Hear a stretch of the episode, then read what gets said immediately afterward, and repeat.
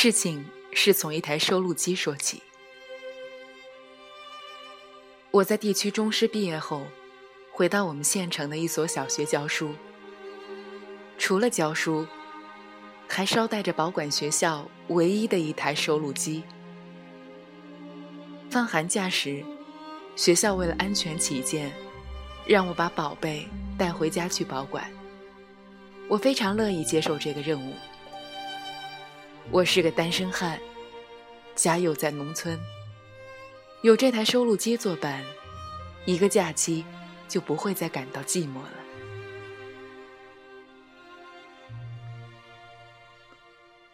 不用说，山区农村现在也是相当富裕了，但收录机这样较为高档的商品还不多见。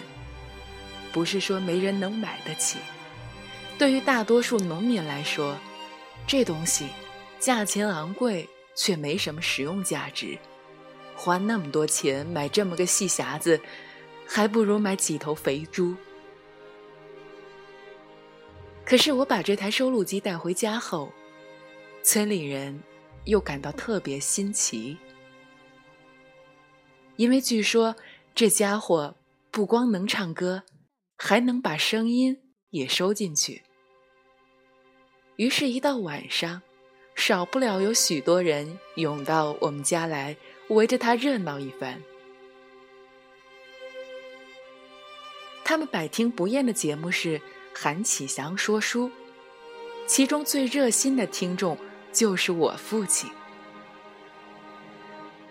父亲虽然年近六十，一个字也不识，但对什么稀罕事儿总是极其关心，有时。甚至关心到了国外，比如经常向我打听阿尔巴尼亚的情况。对于这台收录机，他当然应该惊叹不已。尽管有线广播听了好多年，他直到现在还是理解不了，为什么这个小匣匣里面就能藏下那么多人。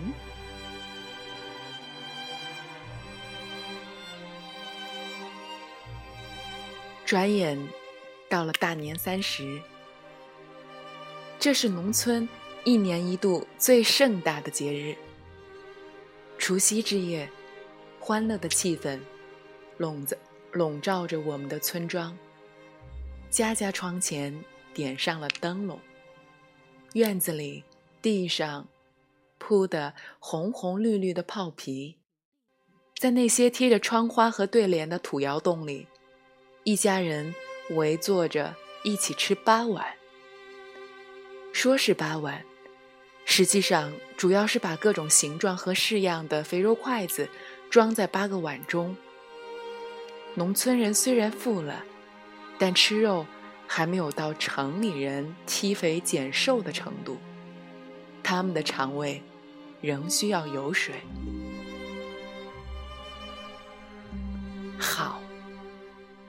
那就尽情的吃吧，减肥的吃，放开肚量吃吧。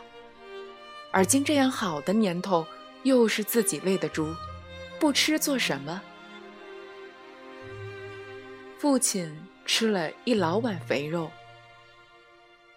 用袄袖子抹了抹嘴，然后就心满意足的拿起旱烟锅，盘腿坐在黑羊毛毡上。自个儿笑眯眯地抽起了烟。此刻，外面已经是一片炮竹连天了。全家人先后放下了碗筷，弟妹们迫不及待地跑到邻家找小伙伴们放炮去。母亲踮着小脚到隔壁窑洞准备明天早上的饺子馅儿。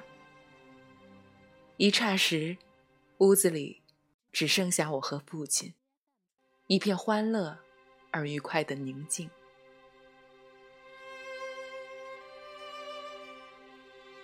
父亲舒服的吐纳着烟雾，对我说：“把你那个唱歌匣匣拿出来，咱今晚上好好听一听。”他安逸地仰靠在铺盖卷上，一副养尊处优的架势。他的享乐神态使我高兴。是啊，这几年家里的光景，一年比一年好。他此刻应该这样度过这个令人高兴的夜晚。我赶快取出收录机，放他老人家爱听的韩启祥说书。父亲半眯着眼睛，一边听，一边用手悠闲地捋着下巴上的一撮黄山羊胡子。韩启祥那口陕北土话，在他听来，大概就是百灵鸟在叫唤。每当听到绝妙之处，他就忍不住张开没门牙的嘴，嘻嘻的笑个不停，活像一个老太太。我于是下意识地提了一眼墙壁上奶奶的照片，此刻。她真像我已经去世的奶奶。奶奶的相片下是父亲的合影。从相片上看，那时父母并不怎么显老，可现在也已经像奶奶那般老了。我想，也许过不了几年，那张合影。也会成为遗照。这个联想太不吉利，在我心里，祝愿二老身体健康，万寿无疆。我记得，奶奶的相片是父亲在他老人家生前张罗着照的，父母亲的相片是我。在前几年张罗着为他们照的。自从照相流行以来，乡下人最看重的一件事，就是给年迈的双亲照相片儿，然后放大挂在墙上，以做永久的纪念。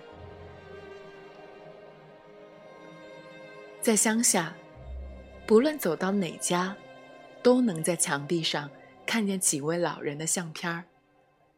他们穿戴整齐，两只粗糙的劳动者的手，规规矩矩放在自己的膝盖上，温厚地注视着他们生活了一辈子的家，和仍在这个家生活着的他们的儿女子孙。